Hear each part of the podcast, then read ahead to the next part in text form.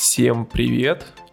Это Бибика Каст. Подкаст о том, что бибикает в вашем сердце. С вами я, Виталий и Сергей.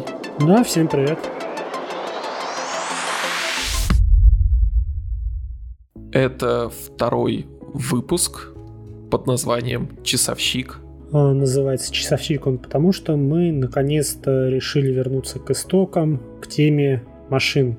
Машин времени. Ведь я посмотрел сериал Dark от Netflix, который по-российски «Тьма». Это тот самый великий сериал, который должен посмотреть каждый, но он не для любого. Слушай, а я ведь слышал, что это сериал, который сделан что-то типа, знаешь, по лекалам очень странных дел. Ну, там, знаешь, совсем условно. Первый сезон до какого-то момента чуть-чуть похож по тематике, ну, потому что там 80-е, исчезают дети, какая-то чертовщина, но он совсем про другое, потому что если Stranger Things это такой юмористичный, комедийный, не знаю, с, ну, с легким налетом драмы, но, в общем... Ну, мне кажется, это, знаешь, наверное, больше триллер. Ну, вот частично да, но у него, знаешь, приятная атмосфера. В смысле, что я имею в виду, что, знаешь, очень странные дела, они умеют тебя держать в напряжении. Ну, как это обычно делают триллеры. Ну, да, да, да. Вот. А Dark это такая драма, по большей части, в которой э, 95% э, всего сериала это разговоры и практически ноль экшена и шуток. Его Э, ставил Тарантино, что ли? Ну, ус- ус- условно, да, потому что вот самая мякотка это диалоги. Но несмотря на то, что весь сериал из-за них диалогов, я забинж-вотчил его за выходные все три сезона. Потому что как раз недавно вышел последний заключительный третий сезон. И, на удивление, он фанатов не разочаровал, потому что обычно сериалы, посвященные тайнам, ну типа Лоста, э, к финалу пускают еще больше дыма, и фанатам это не очень нравится. А, Я услышал, что ты сказал забенджвочил. Я вижу, ты обратился к курсам из предыдущего выпуска. А, да, Все вот, понял, и принял. я попытаюсь говорить э, без спойлеров про этот сериал, но у него есть, знаешь, одно приятное свойство. Он спойлер-пруф. Ну, потому что даже если я расскажу вообще что угодно из сюжета про этого сериала, ничего не будет понятно. После того, как вы сами посмотрите этот сериал, вы будете молить меня о спойлерах. Потому что даже после просмотра надо так немного поотмокать, подумать о том, что вообще там произошло. А, смотри, ладно, а какая там вообще... Ну, просто я ничего не слышал об этом М. сериале. То есть то, что я о нем слышал, я уже озвучил. Что это для меня очень странные дела по-немецки. Да, это... А ш- какая у него вообще завязка? Да, это немецкий сериал, который купил Netflix. Ну, купил, скорее, профинансировал. В нем все действие сериала проходит в одном немецком городке, абсолютно ноунеймовом.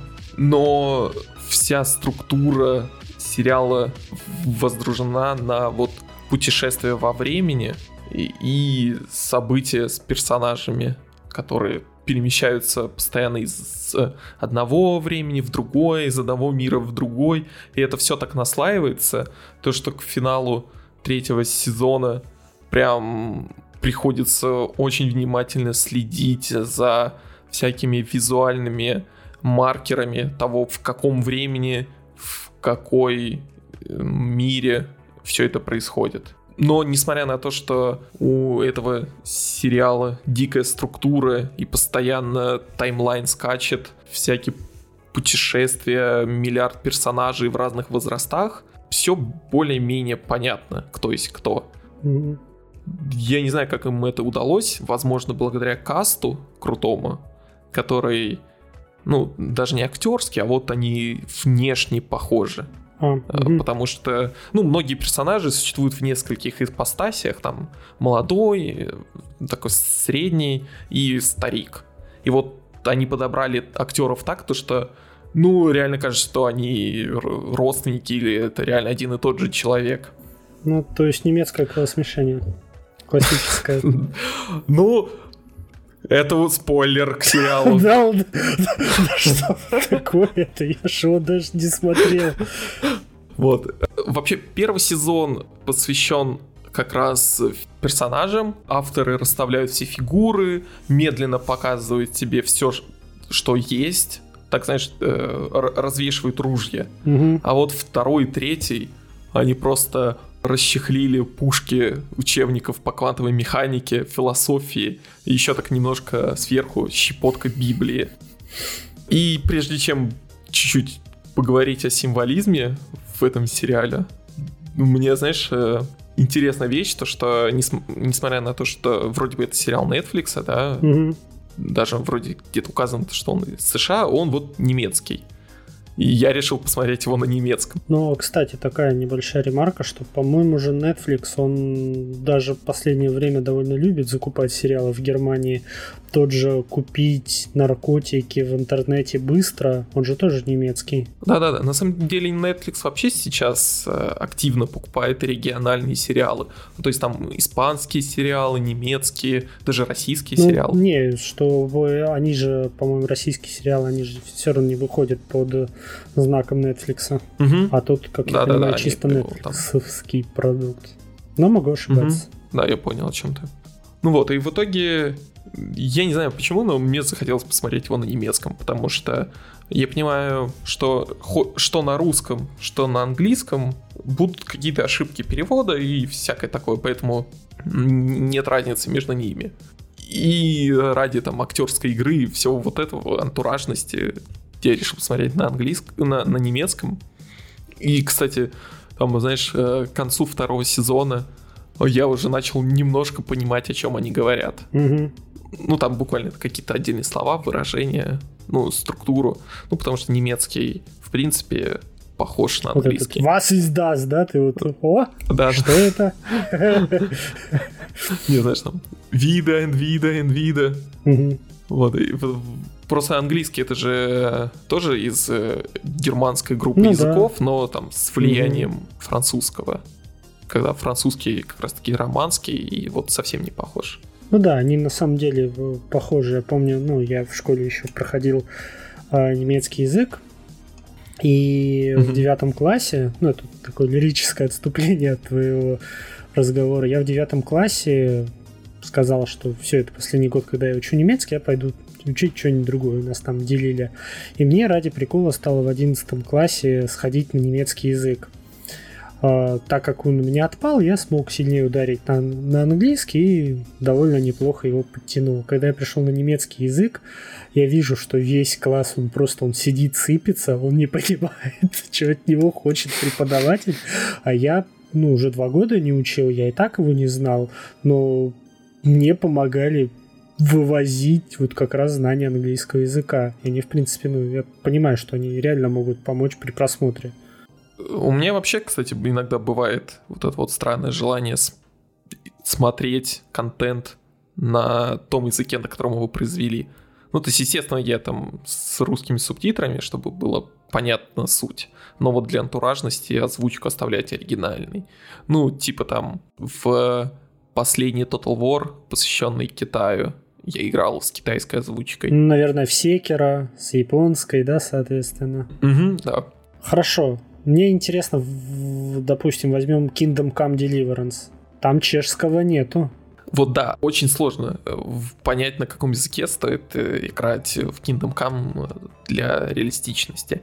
Вроде бы немецкий, но для авторов э, немецкий не родной, mm-hmm. и в итоге это, по сути, такая же локализация. Поэтому, возможно, мне кажется, что стоит в него играть на английском. Хорошо, Witcher 3. Я ненавижу российского Геральта. Ну, ладно, это вот твое право. Там они поляки. Да, там, там на самом деле в итоге реально очень странная история о том, что польскую версию переводили э, на английский, и как бы английский был стандартом озвучки для всего мира, а российский текст, как, как, так же как и английский, тоже переводили с польского. Mm-hmm. Но озвучку делали, ориентируясь на английскую. В итоге вот там очень странный эффект получается, когда какие-то вещи российская локализация лучше берет из польской. Ну, там, вспоминаю вот этого Ивасика, Да. мгм. который Джонни. Джонни на английском. Понятно, что Джонни это такая интерпретация имени Иван на английском, но все же. Ну да, то есть это просто, скажем так, уменьшительно-ласкательная форма имени Джон. Да. И в принципе в российской локализации в Ведьмаке куча Ну, Такого- себятины. антуража. Ну да, там и от себя много, и вот колорита, который нужен Ведьмаку. А английская озвучка, она такая более кинематографичная, мне она больше нравится. Поэтому я как раз таки играл с английской озвучкой и русским текстом. Мгм. А ты? Я на русском играл, меня все устраивало, кроме, естественно, вот этих бегающих голосов, но я с этим смирился. Кстати, забавно то, что э, знаешь, вот этот вечный спор между Трис и Йеннифер, да? Мгм. Вот, и большая часть э, игроков, которые играли только в Ведьмака 3, не читали книги, не играли в прошлой части, они очень любят Трис почему-то. Хотя как раз-таки, э, насколько я помню, Трис и Цири — это главные персонажи, которые пострадали в русской озвучке из-за ускорения. Да, кстати. Мгм. А особенно Цири. Мгм. Там вообще у нее, по-моему, нету ни одной реплики, где она бы говорила адекватно. Хорошо, а ты в каком клане? Трис или Енифер? Я считаю, что Йеннифер. Ну, потому что Канон, это да? оригинальная задумка. Я с тобой согласен. Хорошо, так, смотри, то есть ты, допустим, какой допустим, ты предпочитаешь э, потреблять контент на языке оригинала, если тебе позволяет такая возможность. Мгм. Я наоборот, мне нравится, знаешь, потреблять контент на языке русского языка. У меня нету проблем, допустим, э, воспринимать его на английском языке, если, знаешь, озвучка прям абсолютно ужасная, если я слышу а, что-то, что просто выбивается из моей парадигмы, то я сразу бегу менять озвучку на ту, которая меня устроит. У меня так было с э, Mass Effect Мгм. э, первым. Его же полностью озвучивали. Я услышал голос командора Шепарда и такой, ой, нет. Поиграю-ка я на, в оригинале. А в фильмах у меня, знаешь, такое было. Я хотел посмотреть э, американского психопата с э, Кристианом Бейлом. Мгм. Включил его в онлайн-кинотеатре, там было несколько озвучек. И буквально, э, пока шли титры, ни одна озвучка не попала правильно в имя актера. Вот ни одна. Там э, играл же Джаред Ле- Лето, его там называли Жарет Лету и всякий такой ад. И я подумал, ну, меня это не устраивает в таком случае. Я посмотрю, пожалуй, в оригинале. Еще один пример, когда я смотрел вот в оригинальной озвучке, это мы ходили на премьер показ аниме. При этом я вообще не смотрю аниме, я Ну, рассказывай. вообще не виабушник. И тут внезапно я попадаю на премьер показ аниме «Дитя погоды», э, где там даже автор приехал, и после фильма была ну, краткая сессия вопросов и ответов. М. Вот, и там как раз он был на японском. Ну и как бы, ну, нормально. Ну, Прям- там переводчик же, естественно, был наверняка. Ну, там э, субтитры а, были, и- да, а, я российские. про это, про сессию вопросов-ответов. Я что-то это А, перескочил. да, да, Мгм. да, сессия вопрос-ответ там была с переводом. Мгм. Ну, э, был отдельный человек, который переводил. Вот, и возвращаясь к Dark, ну, казалось бы, что там может быть? Типа маленький немецкий городок, подростки, там какие-то исчезновения, ну, что какие-то вот в начальных сериях отношеньки. Но вот к середине первого сезона, если бы все происходило в Рике Морте, появился бы патруль времени, М, расстрелял бы всех, сжег бы там все в радиусе 100 километров, развеял пепел по ветру, засыпал землю солью и, знаешь, еще закатал в бетонный саркофаг. мгм. Что там настолько все запутанно становится. И вообще весь сериал с точки зрения вот символизма э, и смыслов держится на трех столпах. Это религия, кон- конкретно это скорее католицизм, ну, в общем, христианство, по большей части. Э, Наука, в основном квантовая, и греческая культура, философия, э, включая эпоху Возрождения. Ну, потому что она базировалась на переосмыслении греческих мотивов.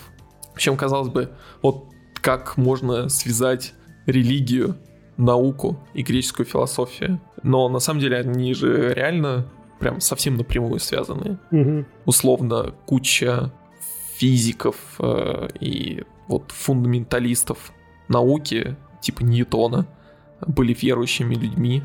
Они верили в Бога. И вот свои научные познания это были вот акты приближения к Богу и тому подобное. Или, допустим, та же история с яблоком и Ньютоном, потому что яблоко — это один из главных символов Библии в Старом Завете. А, ну и говоря в греческой философии, на ней вообще базируется вся наука и, в принципе, э, метод научного познания. Ну, он, по-моему, знаешь, был буквально изменен же только где-то в 18 веке он начал как-то модифицироваться, угу, если мне да. память не изменяет. Я после просмотра сериала решил сделать такой вот облако тегов, чтобы обдумать вообще все, все смыслы, которые там были. Куча всего пропустил, но в итоге у меня реально ощущение, как будто я писал какую-то научную статью или что-то подобное, потому что в, в сериале поднимаются тематики детерминизма, фатализма, когда ты не можешь ничего изменить, даже учитывая машину времени. Mm-hmm. Весь сериал наполнен всяким э, религиозным символизмом и визуальным, и смысловым, включая там всякие Библии, ангелы, там яблоко греха, возраст 33, потому да, что в этом Иисуса. сериале путешествие... Возраст Иисуса? Да, ну, в этом сериале путешествовать во времени можно только на 33 года. А, ага. Это там условно объясняется, почему, но, ну, условно с точки зрения науки. Условно. Ну, это условно, да. Угу. Вот, всякие там грехи, ангелы-хранители. И при этом там плавно перетекает с того, что э, бозон Хиггса, э, это его автор, э, ну, э, человек, который предположил его существование, называл его частицей Бога. Вся, всякие вот эти вот э, стандартные квантовые теории типа кота Шрёдингера, червоточины, темной материи. Весь сериал это посвящен петле времени, в которой персонажи пытаются ее разорвать. Ну да, разорвать. И при этом во все это они вплетают миф э, Тесей и Минотавре, угу. и там используют э, как э, символ, да, ни, нить Ариадны. И вот, вот эта вот вся квантовая запутанность, это такая вот жесть. При этом на самом деле э, есть э, такое понятие, как, э, насколько я помню, это называется как гравитас, когда произведение отсылает к чему-то по определению большому, ну типа Библии. Э, этим обычно Снайдер как раз помышляет. Угу. Тем самым оно автоматически претендует на что-то большое, когда на самом деле там ничего нет. Вот. А в этом сериале оно все есть, но вот совсем на каком-то вот тонком смысле, где если ты про это не будешь думать... На метауровне, да? Ну да, да, да, да, да, на тонком уровне, где, ну, неважно, будешь ты про это думать или нет.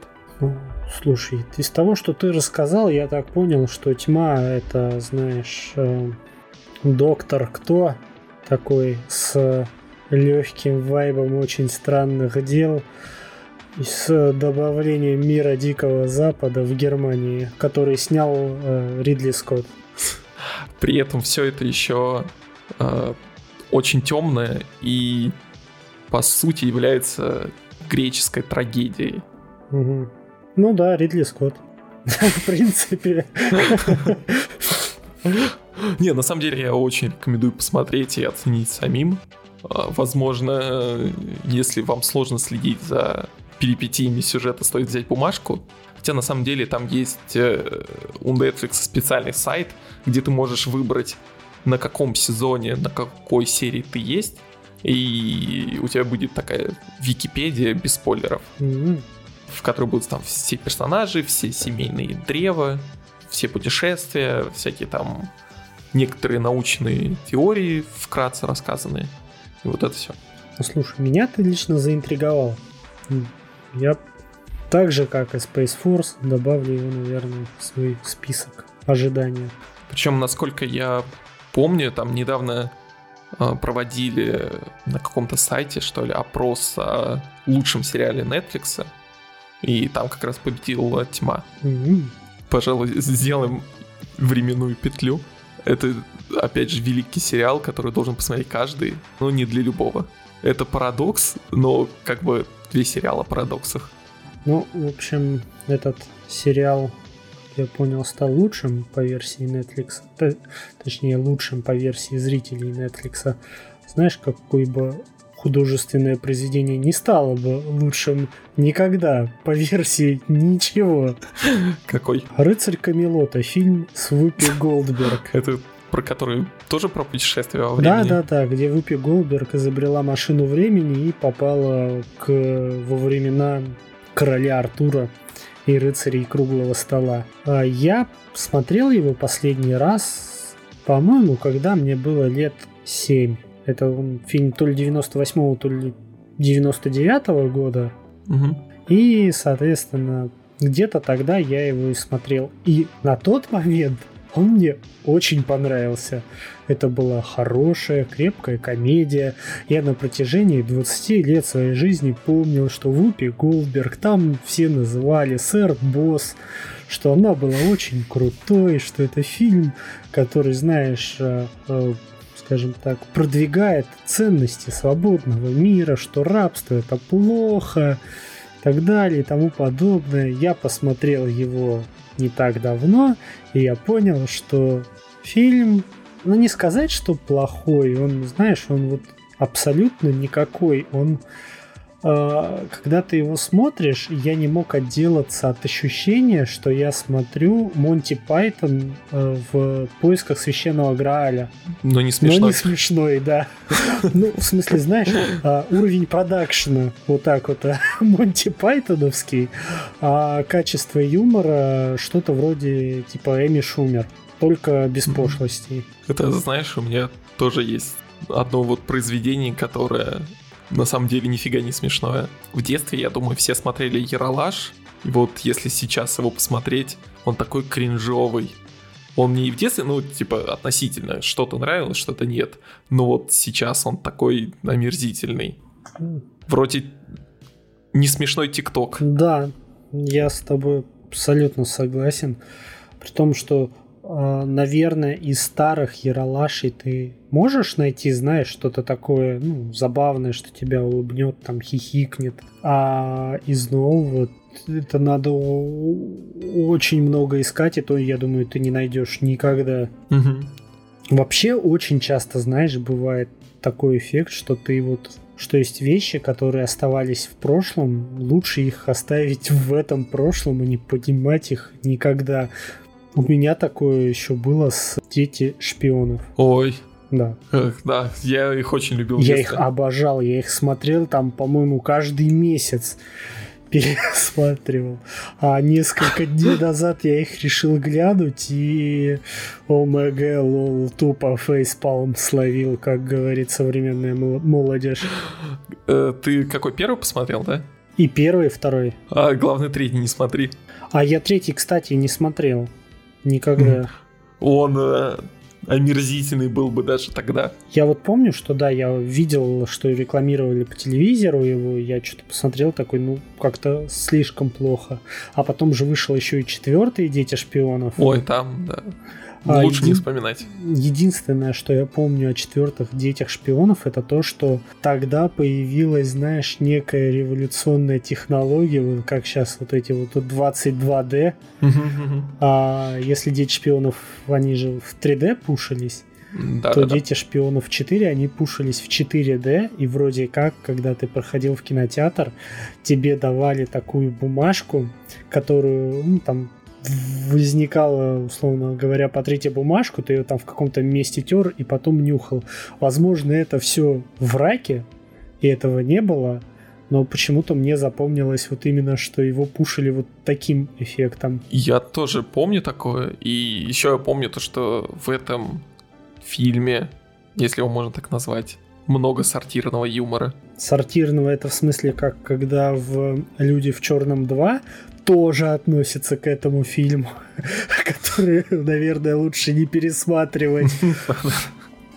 А, притом первый-то он отличный, он да. и сегодня хорошо смотрится, а второй это вот... Да, и третий вот... на самом деле тоже неплохой. А, да, третий тоже хороший, но второй вот, когда вот Кей, давай с тобой смоемся, и они смываются в огромный унитаз. Что это такое вообще? Возвращаясь к машинам, ну, мы же знаем то, что большая часть машин ездит благодаря двигателю внутреннего сгорания. Подожди, а есть двигатель внешнего сгорания?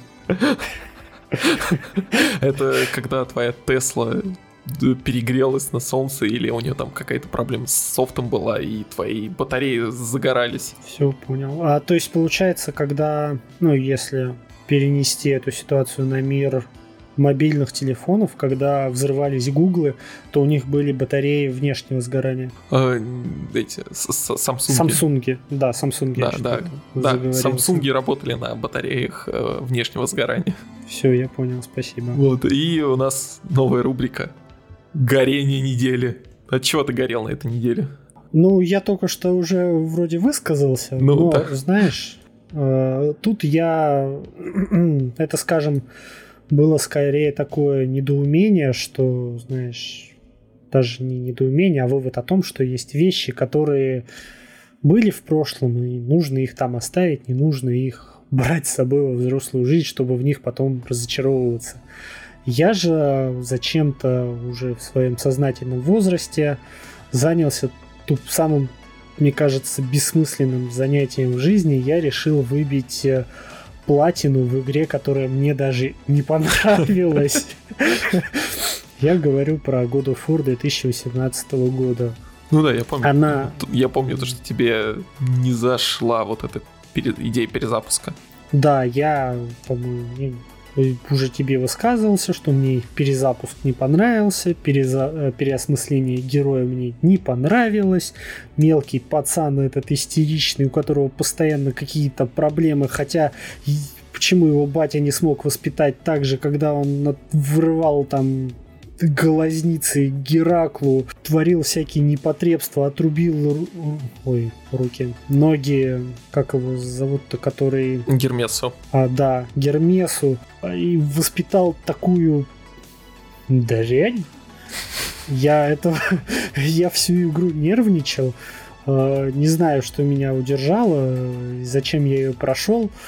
А, возмущался. А потом мне пришла какая-то дебильная мысль, типа, Сергей, а что будет, если ты выбьешь платину в игру, которая тебе даже не понравилась? Ничего хорошего не выйдет, потому что в этой игре абсолютно отвратительно открытый мир. Тебе нужно найти 51 ворона, которого без гайда ты никогда не найдешь.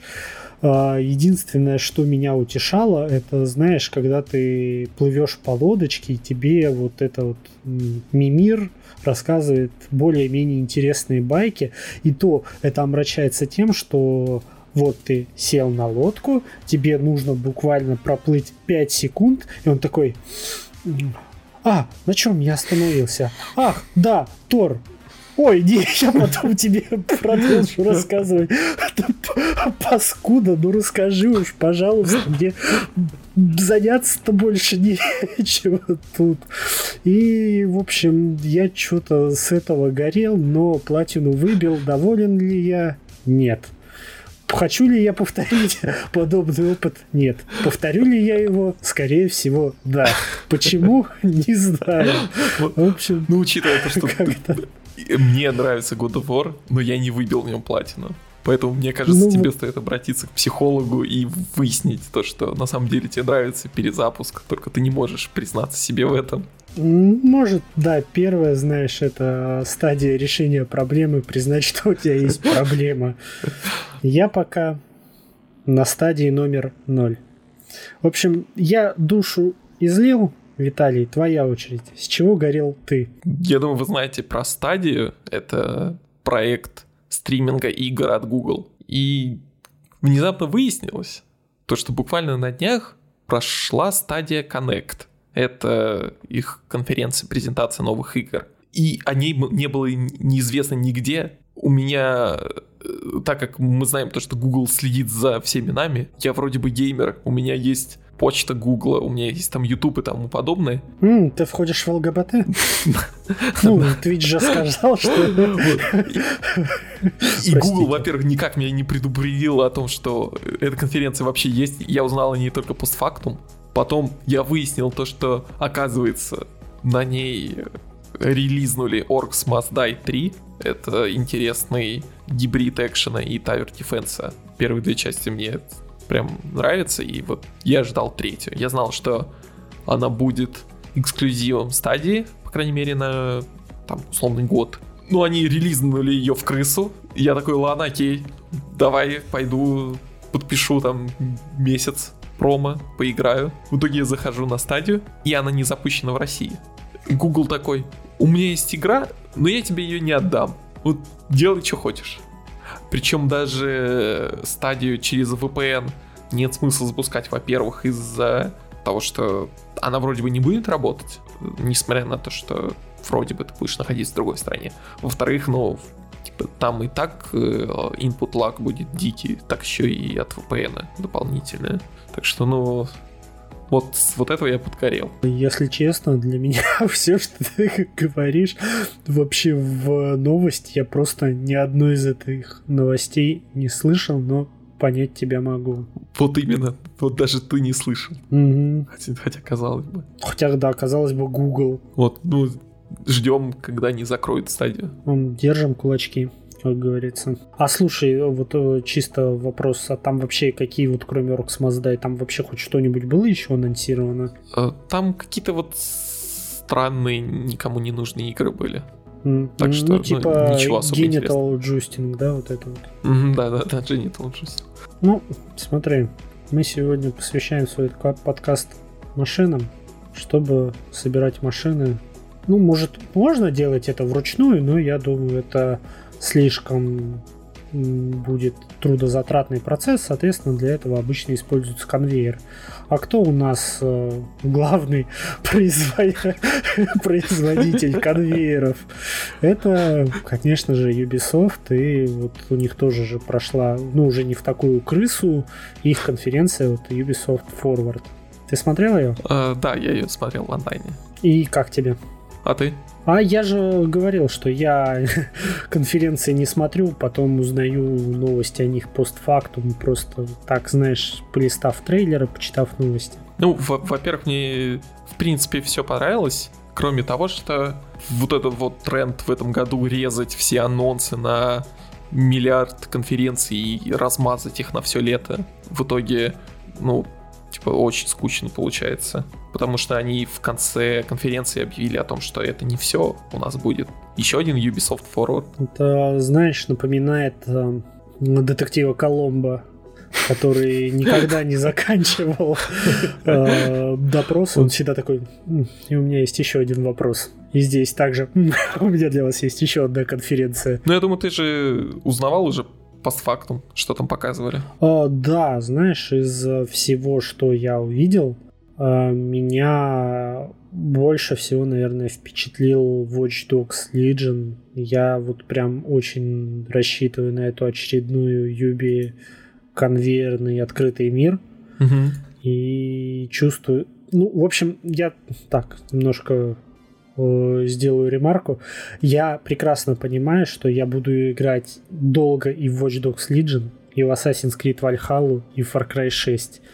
Но больше всего меня вот зацепил Watch Dogs Legion, потому что я считаю это какой-то просто отвал башки. Ну да, мне очень нравится эта их идея поднять вот эту вот системность и связи в открытом мире за счет того, что ты можешь играть за любого персонажа. Ну, то есть понятно то, что в любом случае это плохо повлияет на сюжет. Ну, не может не повлиять. Но у нас как бы много игр с сюжетами. Ну, можно в одну поиграть и с таким условным. Ну, знаешь, иной раз, допустим, а проще простить хорошую игру с плохим сюжетом, чем плохую игру с хорошим сюжетом. Угу. Я думаю, ну, по крайней мере, у меня это работает так. Ну да, я, в принципе, с тобой согласен. Ну, потому что было бы прикольно поиграть в игру, в которой не отбирают управление каждые 10 минут. Да, да, я с тобой абсолютно согласен. У меня, кстати, а, помню, выходила же Need for Speed Refund, угу.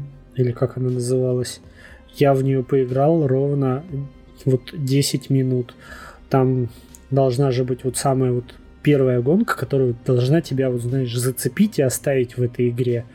А ты вот когда вот едешь на первой миссии, ты едешь, заходишь условно говоря, в поворот, тебя отбирают управление, и разработчики показывают, как машина красиво входит в поворот. Ты подъезжаешь к трамплину, и разработчики отбирают у тебя управление. Не ты прыгаешь с трамплина, я просто психанул и выключил ее. Ненавижу такое. Что-то, слушай, у меня как-то это тема горения недели просто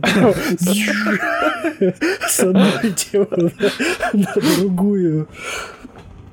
Простите, пожалуйста. Но Legion же перенесли, и меня реально забавляет то, как э, Ubisoft, понимая то, что их киберпанковая игра не может соперничать с киберпанком 2077, э, от него постоянно убегают, переносят релиз, и в итоге киберпанк за ними просто преследует. Они там с прошлой осени на весну оба перепрыгнули, с весны на осень. Это прям забавно. Это напоминает видео, как, э, знаешь, самый долгий убийца. Вот это смешное видео в интернете, где был убийца ложкой, и он несколько лет гонялся за своей жертвой и бил ее ложкой. Только тут, знаешь, пачка и денег. CD Projekt Red хлестает Watch Dogs Legion и гонит их дальше. Вот, и вот эти переносы, судя по всему, хорошо повлияли на игру.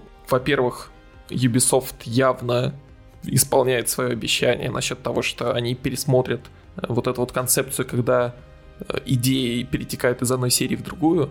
В раннем билде, судя по слухам, э, у персонажей были уровни, цифры и вот это mm-hmm. все. В билде, который показывали сейчас, этого уже нет. Плюс они вроде бы год потратили на проработку уникальных персонажей, чтобы каждый NPC не был прям совсем одинаковым. Там условно на презентации показывали, что можно играть за Джона Вика или там за Джеймс Бонда. Mm-hmm. Ну, можно, да, за бабушку, которая будет раскидывать да, всех полицейских. Да. Или строителя, который бегает с гвоздометом. Mm-hmm. И, во-вторых, они явно поработали над графоном, потому что там прям крутой ray tracing Э, в Лондоне современном, ну, там футуристичном чуть Лондоне, но относительно современном Лондоне все вот эти небоскребы стеклянные, э, которые отражают все вокруг, выглядит прям восхитительно. Понятно, что вот как обычно все там текстурки, модельки и так далее не восхищают, но вот отражение прям супер клевое. Когда уже наконец-то Человек-паук будет с такими. Да, согласен, что выглядит игра просто офигенно с учетом того, что уже Watch Dogs 2-то выглядел очень красиво.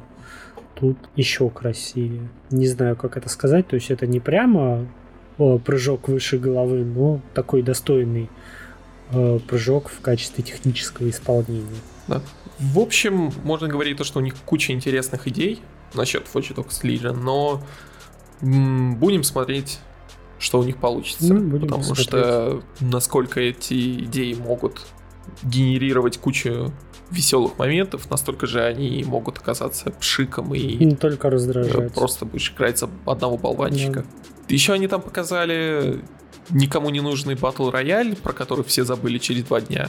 И, конечно, они показали, насколько они могут насиловать э, наши любимые франшизы, которые у них есть. Это они показали мобилки. Ну, про них уже было известно, но мобильную игру по Heroes Might and Magic и показали большой кусок Сэма Фишера в э, своей там мобильной игре по вселенной Тома Клэнси.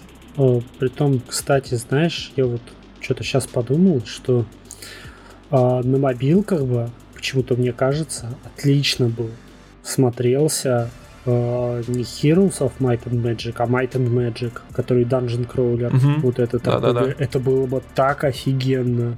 Но ну, вот как-то вот такая вот глобальная пошаговая стратегия. Я, если честно, я про нее вообще даже вот только ты сейчас сказал, узнал, что она выходит А там, а там даже не стратегия, какая-то то ли карточная игра, то ли вот, ну, Ну, какая-то типа вот Raid доилка Shadow на- Legends. Да, вот это вот. Да, э, доилка на бренде. Ну, жалко, Вот, и- на самом деле. Да. И, конечно, хотелось бы наконец-то уже новый Splinter Cell. Да, да, это правда. А так, конечно, Ubisoft, э, знаешь, делает из тебя куколду и показывает, что она может делать с твоими любимыми сериями. Мгм. А ты, да, а ты вот смотришь и говоришь, а, oh, please, don't do it, please, babe, don't do it, don't do it with me. Еще, вот, слушай, ты вот сказал про их, не знаю, почему мне сейчас пришла такая иде- мысль в голову. А, Они недавно же заявляли, что они будут отходить от этой стратегии, делать, условно говоря, одну и ту же игру из раза в раз и будут стараться давать абсолютно новый experience игрокам. Я помню, как они говорили ту же самую фразу году в 2005-2006. Еще, знаешь, когда выходила, э, как сейчас помню, Splinter Cell Double Agent, которая предлагала тебе, ну, условно говоря, новый experience Мгм. то есть играть на две стороны и все такое. И мне эта игра очень нравилась. Они говорили, вот, мы посмотрели на фидбэк, на продажи, все очень круто. Теперь мы будем не просто делать одну и ту же игру, а мы будем постоянно развивать франшизы каким-то новым образом, чтобы вас всегда удивлять. И они выпустили of э, Persia 2008 года, выпустили Ну, Assassin's Creed. Ну, Assassin's Creed, да, это новая игра, я имею в виду, знаешь, старые серии, которые... У них же еще было что-то такое не похожее по старым играм. Сейчас вот не знаю. Ну, там Far Cry да, 2 вот Far вышел Cry где-то 2, в то который, время. да, не похож абсолютно на первый. Они придерживались вот этого, а потом у них что-то щелкнуло, и они просто начали клепать одну и ту же игру из раза в Ну, раз. да, они там новая идея в одной серии и сразу ее в другую. Мгм, да, ну, И вот есть- дошло это до апогея с э, Ghost Recon, название которого никто не помнит. а, Breakpoint. Только ты помнишь. Только я помню. Еще они там показали Вальхалу, по которой все ясно. Ну, очередно. Ну, мы про нее рассказывали по слитым кадрам, геймплеем в прошлом выпуске, поэтому можно не повторяться. Ну Да, согласен. Будем посмотреть. Да, в принципе, мне все нравится, Да, согласен. учитывая нашу любовь к э, гринду в open world. М, Вот, и продолжая гринд в open world, они показали кинематографичный трейлер Far Cry 6 с э, Джан Карло Эспозито в главной роли. Ну, главной роли злодея. К- как тебе вообще э, новый сеттинг, вообще новая игра? а, Меня, знаешь, э, повеселило только то, что, насколько я понимаю, там главный злодей и его сын будут неразрывно связаны в этой игре. Они очень страшно напоминают легендарного Жока и его популярного сына, внука певца Боку. Я никак не могу отделаться от этой мысли. Но, знаешь, выглядит э, занимательно, красиво, очень заинтересовала такая вещь, как э, собака без задних лап, что у меня, знаешь, возникла мысль, что Ubisoft, она уже вышла на какую-то такую недосягаемую ступень иронии, что многим ее просто не достичь. Ну кто может еще сделать собаку без задних лап с колесиками? Это какой-то, знаешь, это э, Крузенштерн и человек и пароход, только тут собака и человек и такси. Мне поначалу не очень понравилась идея сеттинга очередного тропического острова, хоть в этот раз на типа около Южной Америки, латинского. Но Но новость его о же том, давно на что- самом деле не было. М? ну, тропического острова Far Cry давно не было. Ну да, ну, знаешь, Ну, не очень оригинально. Ну, да, согласен. Первая мысль была о том, что, надеюсь, у этого острова было коммунистическое прошлое, потому что если не будет ни одной хрущевки или хотя бы советской базы, то сеттинг точно обречен. Вот, а во-вторых, э, конечно, новость о том, что в этой части Far Cry будет большой город, который будет прям хорошо смоделирован, будет э, многоэтажность, вертикальность геймплея, вот это все, конечно, обрадовали. Ну да, на самом деле этого как-то давно не хватало, и ты уже подустал в Far Cry от постоянной деревни, скажем так. Ну да, и э, один из разработчиков говорил о том, что сюжет будет начинаться в, а- в округе острова, ну, где ты будешь там в полях, в лесах, вот это все. И ближе к концу сюжета ты будешь приближаться к городу, и финал будет в городе, и как раз э, будет вот такое вот повышение напряжения, Мгм. симуляция революции, когда вот крестьяне условно идут из деревень в город, и в городе происходят стачки вот эти. Ну, главное, знаешь, чтобы у них это вышло, а не было условно как Far Cry 5, где ты воевал с культистами, и это все выглядело как фарс, а не как революция какая-то Мгм. и тому подобное. И, то есть, условно говоря, в Far Cry 5 там же весь сюжет идет нить того, что эти культисты ждут апокалипсиса.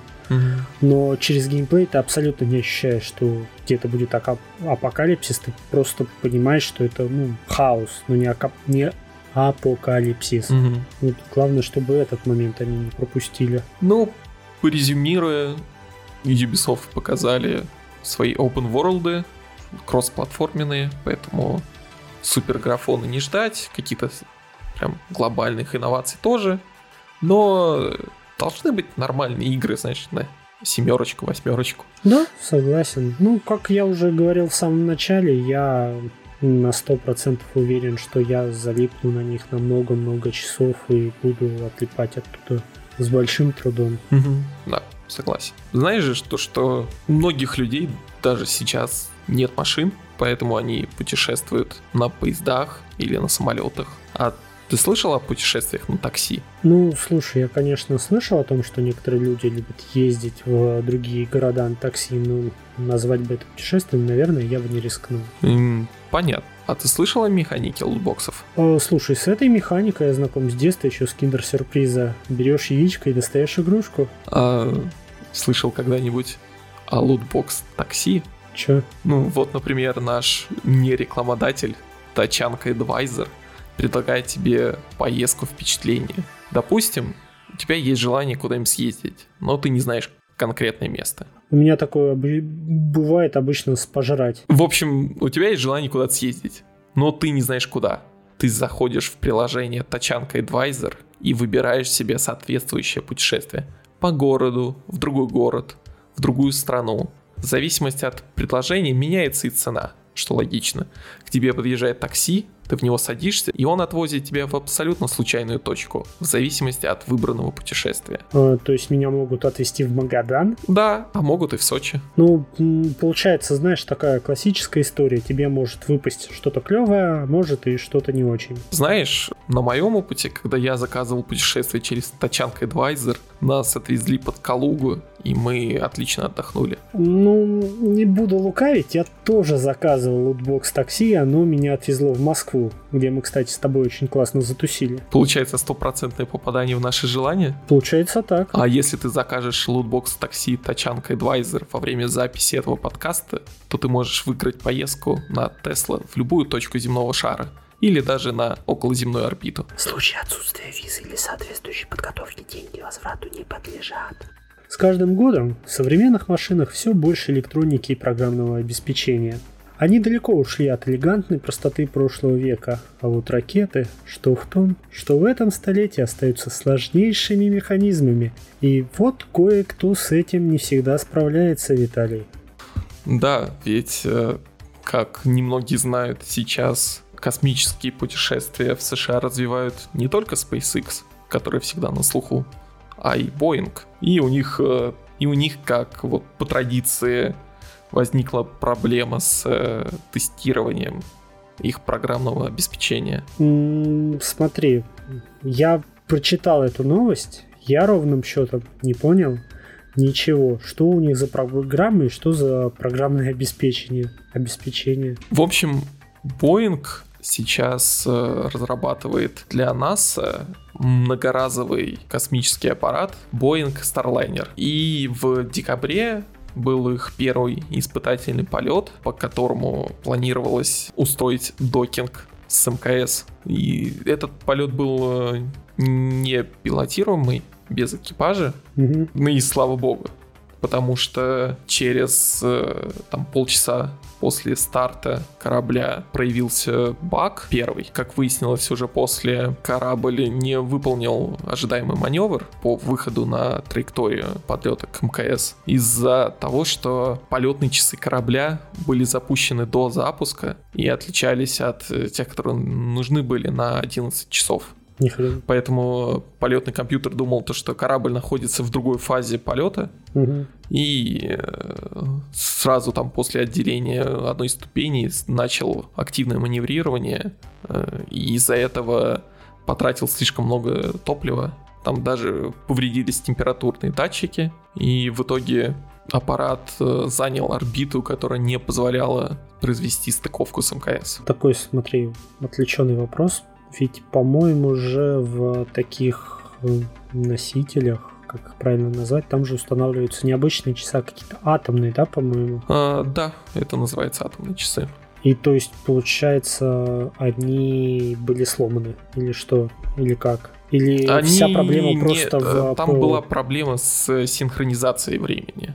Mm-hmm. Ну, то есть, словно в двух разных модулях было разное время. Mm-hmm. Понятно. И э, вторая проблема была связана с тем, что после того, как уже отменили стыковку с МКС, перед посадкой ЦУП обнаружил возможный баг с тем, что корабль при разделении на спускаемый аппарат и сервисный модуль, вот это вот разделение произойдет э, с ошибкой, и сервисный модуль может удариться о спускаемый аппарат и, ну, и разрушить его. В итоге то ли повезло, то ли они успели это э, учесть при маневре. Поэтому спускаемый аппарат э, нормально приземлился на землю. Кстати, он, э, в отличие от многих спускаемых аппаратов прошлого, приземляется не на воду, а на землю, там на трех парашютах, и для угу. смягчения удара используются воздушные подушки. А смотри, вообще ты не знаешь, каким образом, ну просто, насколько я понимаю, эти косяки, они, ну, прям серьезные, это какие-то ну, не маленькие такие просчеты в цифрах. Почему их вообще не отловили на стадии вот э, отлова багов и проверки? А, это вот как раз большой вопрос к Боингу, потому что у них явно нарушены процессы тестирования кода потому что после вот этого полета Боинг заявил о том, что они собираются сделать ревью кода миллиона строчек. Ни хрена а, И непонятно, почему они все, ну, кучу всего пропускают, потому что, вспоминая предыдущего выпуска и Boeing 737, как мне кажется, по-дилетантски у них были проблемы не с самим написанием кода, а с написанием требований коду и вообще к проектированию системы. А тут нет подробностей, потому что э, много чего они не выдали в общественность. Но, возможно, у них реально есть просто в этот раз ошибки в коде, которые mm-hmm. можно было отловить, если сделать там стопроцентное покрытие тестами. Mm-hmm. При этом у них же еще весь вот этот полет осложнился третьей проблемой. У них э, были ощутимые проблемы со связью. А, непонятно до конца из-за чего, но вполне возможно из-за первого бага с ошибочным э, временем синхронизации, потому что спутниковая навигация крайне чувствительна к времени и синхронизации его. Угу. И как раз э, из-за вот этого вполне возможно связь через спутники работала не так, как надо было. Вот, в итоге полет нас признали, я точно не помню название категории, но, в общем, следующая категория это уже угроза потери корабля и гибели людей. Ну, вообще, на самом деле, да, то есть, ну, это же на самом деле, правда, намного серьезнее то, что может быть с людьми, чем бог с ними, с машинами. Ну да, в итоге тестовый полет оказался для Боинга и НАСА, которые заказали у них этот аппарат, очень поучительным. И, насколько я знаю, одним из важнейших факторов прохождения испытательного полета этого была как раз-таки стыковка с МКС. Поэтому mm.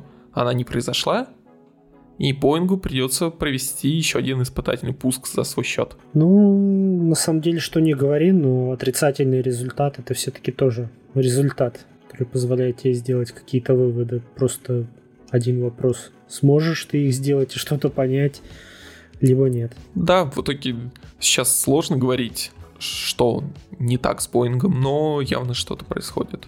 У нас, слушай, у нас сколько тут новостей-то с тобой было про Боинг. А, Боинг да, да, закрывает джамбо-джеты. У Боинга косяки с, э, как сказать, как 737, да, Макс? Да, 737 Макс. А, закончился разбор аварийного полета у Боинга. Да что с вами не так, ребята? Там явно какие-то есть, наверное, проблемы даже в менеджменте. Исправьте все быстро! И на заключение у нас тема того, что машина правосудия закрутила шестеренки. Обзор судебной практики Верховного суда Российской Федерации. А, да, в общем, относительно недавно вышел первый обзор практики, судебной практики Верховного суда. Это довольно такой, знаешь, э, не для всех документ, но он очень занимательный, он очень важный, он разъясняет э, отдельные положения законодательства, потому что всех ситуаций, которые происходят в жизни, ты предусмотреть не сможешь и как-то прикрыться. И зачастую бывают такие вопросы, которые ты просто не можешь предугадать, а они случаются, и ты не знаешь, что тебе впоследствии делать. И такой ситуации тебе может помочь как раз такой обзор практики Верховного суда. То есть, э, допустим... Насколько я понимаю, это относится... Знаешь, многие говорят, что в России нет э, прецедентного права, да? Угу. Это, насколько я понимаю, это так то, что в условной Америке э, прецедент становится равен закону. А, да, смотри, Сейчас сначала небольшая ремарка, что обычно, когда люди говорят про суд, люди сразу начинают думать, безусловно, про уголовные процессы, что кого-то посадят. Это, безусловно, имеет право на жизнь, но не нужно забывать, что все-таки а, большую часть нашей жизни мы никак не связаны с а, уголовным правом, и нас а, непосредственно окружают какие-то гражданские правоотношения. То есть мы каждый день там заходим в магазин, покупаем водичку, то есть сделка купли-продажи, там ходим на работу, трудовые правоотношения и так далее. То есть нас окружает право, и уголовное это скорее, наверное, исключение Э, от какого-то гражданского взаимоотношения и так далее. То есть не нужно воспринимать суды, безусловно, как э, э, такую, знаешь, машину, чтобы наказать. Есть суды, которые, наоборот, помогают тебе разрешить какой-то спор. И касательно твоего вопроса, да, у нас считается, что у нас право непрецедентное, то есть у нас существуют законы, у нас существуют кодексы, а судебная практика, она служит для того, чтобы разъяснить, как эти законы должны применяться. Скорее вот так вот. Ну, то есть, насколько я правильно или неправильно понимаю, у нас есть единство трактовки законов, да, и вот применение законов. И вот эти вот документы обзора судебной практики помогают судам ориентироваться на другие процессы. Ну, смотри, у нас, в общем, действует принцип, что э, судебная практика, она должна быть единообразной. И вот как раз эти обзоры, там, постановления пленума, они служат для того, чтобы унифицировать вот эту вот судебную практику, чтобы она была во всей стране единообразной, так как зачастую, знаешь, бывает, что в одном регионе положения закона применяются по одному, а в другом регионе на них смотрят абсолютно по-другому. И это как бы ну, абсолютно нормально. Это такая вот имеет место быть практика, и такие вот обзоры, постановления пленума и так далее, они служат, чтобы на территории всей России вот все-таки законодательство применялось одинаково. Ну да, просто я часто слышал о том, что раз в России нет прецедентного права, то и суд каждый раз э, решает по-новому, ну, как трактовать условно закон и не смотрит на решения других судов, когда на самом деле, ну, есть некоторая э, практика единства.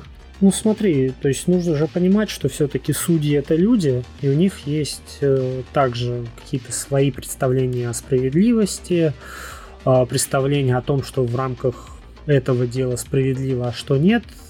И поэтому такой небольшой совет, что когда, если, не дай бог, вам понадобится обратиться к юристу, он начнет вас заверять о том, что это дело выигрышное, вы просто вставайте и уходите, потому что э, говорить такое это является самым некомпетентным, что может сделать только юрист, потому что в данном случае все зависит в судебном деле не от юриста, а от судьи, а в голову к судье ты не залезешь никогда. Угу. Ну, ты просто не можешь знать, что там творится.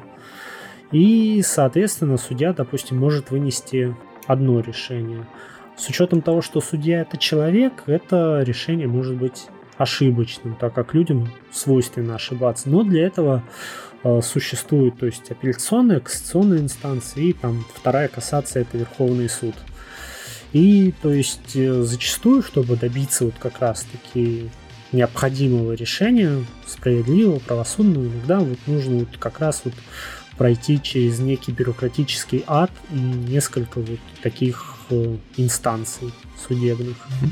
Вот, и вышедший обзор судебной практики, он а, также безумно важен, то есть там иногда, знаешь, бывает такое, что Верховный суд, ну, есть, допустим, у нас статья э, 333 Гражданского кодекса о возможности снизить размер неустойки. Допустим, ты заключил какой-нибудь договор, где предусмотрена неустойка 1% за каждый день просрочки исполнения обязательства.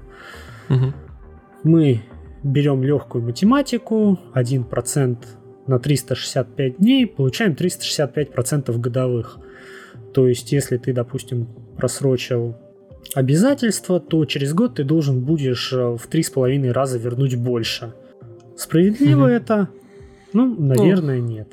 И, соответственно, в суде ты можешь э, ходатайствовать о том, чтобы э, тебе неустойку уменьшили до каких-то там справедливых размеров, там, допустим, до 1 десятой процентов в год, или если там повезет до ставки, сейчас это называется ключевая ставка, то есть там 4,5 процента до какого-то разумного предела. Но ты, соответственно, должен заявить, э, точнее не заявить, а предъявить какие-то доказательства к этому. Это не может быть так, уважаемый суд, ну тут неустойка 1%, снизьте, пожалуйста. То есть у тебя должна быть какая-то мотивировка, там, что вот, уважаемый суд, там 365% годовых, у нас ставка ключевая ставка 4,5%, и вот, ну, типа, математика не сходится, там почти сколько там, чуть меньше, чем в сто раз mm-hmm. отличается это. Там ну, не соотносятся последствия и тому подобное. Это, то есть, уже творческая работа. А, есть другие очень важные разъяснения, но зачастую, знаешь, с учетом того, что вообще судебная работа, она зачастую возникает из проблемы, либо это неинтересно обывателю, либо это очень грустно, и, наверное, в нашем подкасте это немножко не имеет э, места быть, то есть рассказывать о том, как умерла там бабуля и начали делить ее наследство, мы сразу с тобой погрустнеем. Я не хочу вот в такое вдаваться, поэтому я тебе предлагаю так. поступить. Давай я тебе из предыдущих обзоров, то есть реальная ситуация, такое дело было, задам задачу, и вот как ты думаешь, соответственно, ну, как бы ее стоило разрешить? Мгм. Что делать в этой ситуации? Смотри, допустим, ты перевел мне 500 тысяч рублей, Мгм. а я 430 тысяч из них перевел на в банк другим третьим лицам. Мгм. Что ты будешь делать? Ну, я должен у тебя затребовать обратно долг. Ну, да, все верно. Это называется неосновательное обогащение. То есть, а, условно говоря, если у меня нет основ... основания для удержания этих денежных средств, я должен их вернуть. Что, в принципе, справедливо. Мгм. А ты готовишь исковое заявление, там, допустим, ты знаешь мой адрес, там, обращаешься, все нормально, суд принимает. Я прихожу в суд, говорю, уважаемый суд, а у меня доступа к счету в данное время не было, кто переводил деньги, не знаю. И суд спрашивает тебя, Виталий, а скажите, а какое было у вас основание переводить денежные средства? Ну, по, по идее, у нас должна быть какая-нибудь расписка или какой-нибудь, не знаю, договор. Ну, вот я тебя спрашиваю, на каком основании вы перевели эти денежные средства? М, Ну, по идее, Ну, ты, наверное, скажешь по ошибке. э, не, по ошибке, кстати, насколько я знаю, мне обратно ничего не вернут. Вернут. Вернут? Это и называется неосновательно. Ну, это в смысле, что ты перевел, условно говоря, ошибся Ага. на одну цифру, перевел другому лицу. У него нету никакого основания. А, ну да. Ну, допустим, да, я ошибся. Тогда что бы? А как вы докажете, что вы ошиблись? Ну, по идее, э, размером суммы от типа там зарплаты, условно. Хотя Смотри, такое. это, в общем, а, ну просто тут сразу нужно как бы говорить о том, что типа, уважаемый суд, в данном случае типа допущена ошибка в распределении бремени доказывания. Каждая сторона, ну ты просто, ну согласись, ты объективно не можешь доказать а, то, чего нет. У тебя нету основания, все. Соответственно, ты должен доказать факт перечисления денежных средств. Ну да. У тебя, допустим, выписка по счету. Вот, пожалуйста, перевел. А другая сторона должна доказать основание для удержания этих денежных средств. То есть, как ты сказал, расписка, договор, что-нибудь такое. Ну да, то есть там показать то, что я не случайно перевел, а там написал, давай я тебе скину, а ты мне там Ну, откатишь. Да, что-нибудь такое. И иногда бывает такое, что почему-то судьи обязывают э, доказывать факт отсутствия таких обстоятельств на противоположную сторону. То есть ты можешь доказать, допустим, отрицательное обстоятельство, но если его в принципе возможно доказать, то есть заключен договор подряда, там, допустим, на постройку дома, и этот дом не построен, это ты можешь доказать. Ну, Мгм. на участке ничего нету, а должно быть. А факт того, что, допустим, ты перевел деньги, а тебе их не вернули, ты можешь доказать толь- только тем, что ты деньги перевел. Мгм. А факт возврата ты не можешь доказать, если он отсутствует. И, соответственно, в данном случае суды иногда имеют место ошибаться вот как раз в этом распределении бремени доказывания. А, Помнишь же вот это видео с а, Михалковым, где он говорил, что когда я что-то заявляю, я не должен ничего доказывать. А вот когда вы, ну, типа, опровергаете мои слова, вы уже должны приводить доказательства. И это вот самое вот так делать нельзя, потому что действует вот как раз время доказывания. Любая сторона должна доказать те обстоятельства, на которые она ссылается. Мгм. Как я уже говорил, ты доказываешь перечисление, я доказываю факт удержания. Ну, основание для удержания. Все. По-другому это быть не должно. Но, допустим, у тебя все успешно прошло. Ты взыскал с меня 500 тысяч рублей. В материалах дела имеется выписка с моего лицевого счета о том, что у меня на счете лежит 1 миллион рублей. Ты довольный, думаешь, вот сейчас я верну свои законные денежные средства. Идешь к приставу, отдаешь ему исполнительный лист, говоришь там, товарищ пристав, ну я сейчас все очень упрощаю, Мгм. просто чтобы хочу деньги назад, перечислите туда-то. Э, Ждешь месяц, два, три, и пристав тебе говорит, что Виталий, простите, но у него все лицевые счета на, в банках закрыты, имущества нету. Что делать? М, Прям совсем имущества нету. Ну да, у меня ничего нету, я то есть там машину продал, забрал наличкой, квартиру маме подарил, э, деньги вывел, счета закрыл. Если у него есть жена, можно с нее потребовать. Ну, жены нету. А, Не знаю. Э, Ну, типа, а доход есть? А, у меня нету. Вообще ничего нету. Эм, Странно. Не знаю, Ну, то есть, что тогда делать. смотри, как бы такие ситуации, они тоже имеют право быть. Тут я ведь не зря сказал, что, то есть, там, допустим, на момент вынесения решения э, были сведения о том, что у меня есть денежные средства на счете Мгм. банковском. И если, допустим, удастся м, каким-то образом доказать, что, знаешь, когда ты подавал исполнительный лист приставу, и он должен был арестовать денежные средства на счете, наложить аресты на произведение регистрационных действий с имуществом любым, то есть там, соответственно, а, это продажа машин, продажа недвижимости и тому подобного. А он этого не сделал своевременно, и в результате этого твой должник смог успешно избавиться от своего имущества, и теперь его никак не найти, то можно прийти к выводу о том, что в данном случае имело место э, бездействие органов государственной власти, то есть службы судебной прис- судебных приставов. И у нас, к большому счастью, есть статья в Гражданском кодексе, которая говорит о том, что в случае, если в результате незаконных действий или бездействия органов государственной власти, муниципальных органов, э, лицо понесло м, ущерб, убытки, оно может потребовать э, возмещения своих убытков с этого органа государственной власти. Поэтому тебе, скорее всего, не останется ничего, кроме как обратиться с новым исковым заявлением, но уже к службе судебных приставов. Поэтому, друзья, в случае чего, надеюсь, вам никогда не придется связываться с э, судами, никогда не будет каких-нибудь таких сложных ситуаций и споров, но в случае чего не бойтесь защищать свои права, потому что это важно. Да, в случае чего подавайте в суд на приставов. Ну, типа того. Еще одно дело рассмотрим. Ну, слушай, можно, да, быстренько пробежаться? Нам буквально во время записи этого подкаста пришло пуш-уведомление о том, что вышло новое постановление суда, и оно беспрецедентно. Все слушатели Бибика Каста приговариваются к пожизненной подписке на Patreon на максимально возможный тир. Патроны.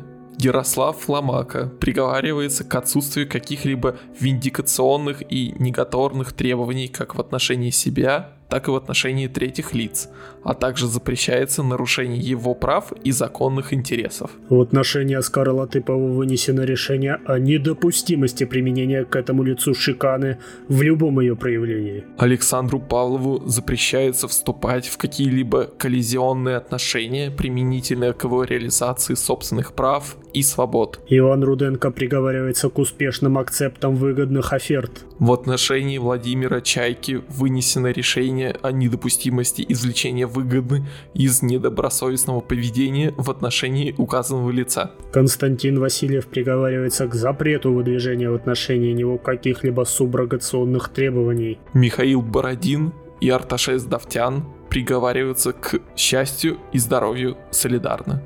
Ладно, я думаю, мы можем заканчивать с этим выпуском. Я надеюсь, вам были интересны темы, которые мы обсудили. Да, согласен, тоже надеюсь, что вам было интересно нас слушать. Мы сегодня вроде даже записались на необычайно какое-то продолжительное время. Если вам и этого времени было недостаточно, на наш Patreon, потому что там лежат 5 партизанских выпусков.